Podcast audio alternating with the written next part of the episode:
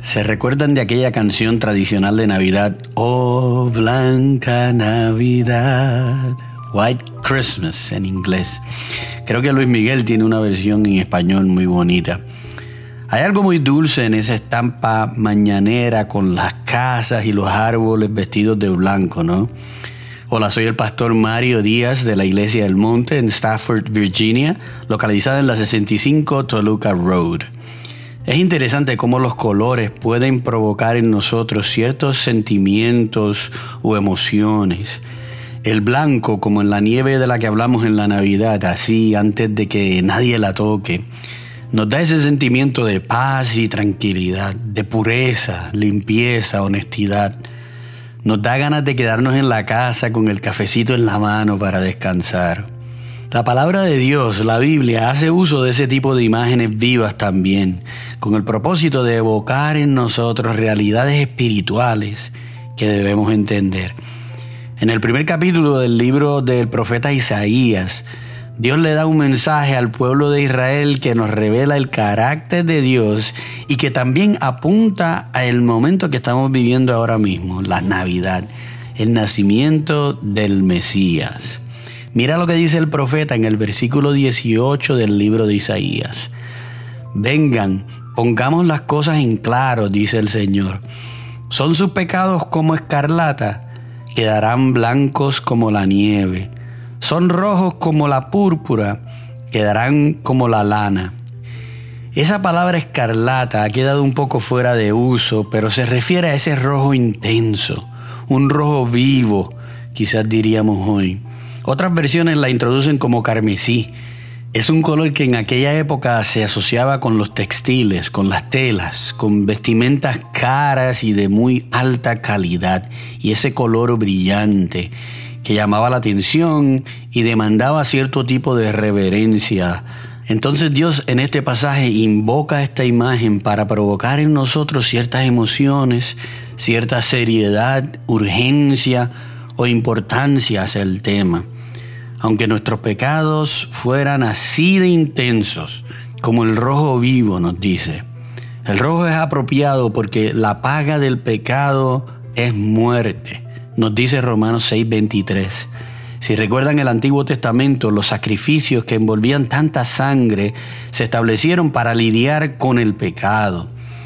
Pero Dios nos dice en esta palabra que aunque estés completamente cubierto de pecados, aunque tus pecados sean tan rojos como piensen en sus equipos de fútbol, los rojos, siempre hay uno, ¿no? En El Salvador yo creo que hay uno, en Guatemala también, en México tienen a los tiburones rojos, en Veracruz o, o hasta las chivas tienen ese rojo intenso. Aunque tu vida esté manchada de un pecado tan rojo como ese, puede ser tan limpio como la nieve en esa mañana de Navidad.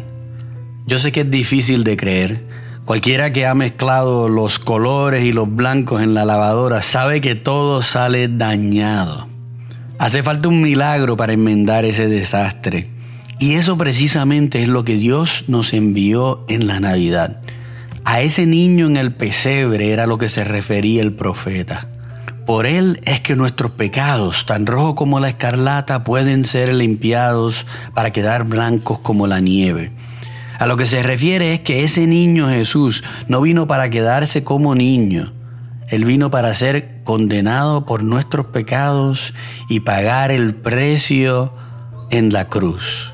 Para lavar el rojo de nuestras vidas y traernos esperanza. Para eso Él vino. ¿Esperanza de qué? La esperanza de poder ser libres en el día del juicio.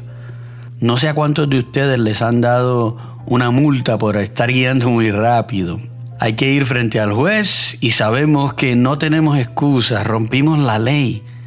¿Y qué nos va a pasar si no tenemos cómo pagar la multa? Ahora imagínense que alguien viene y paga esa multa por nosotros.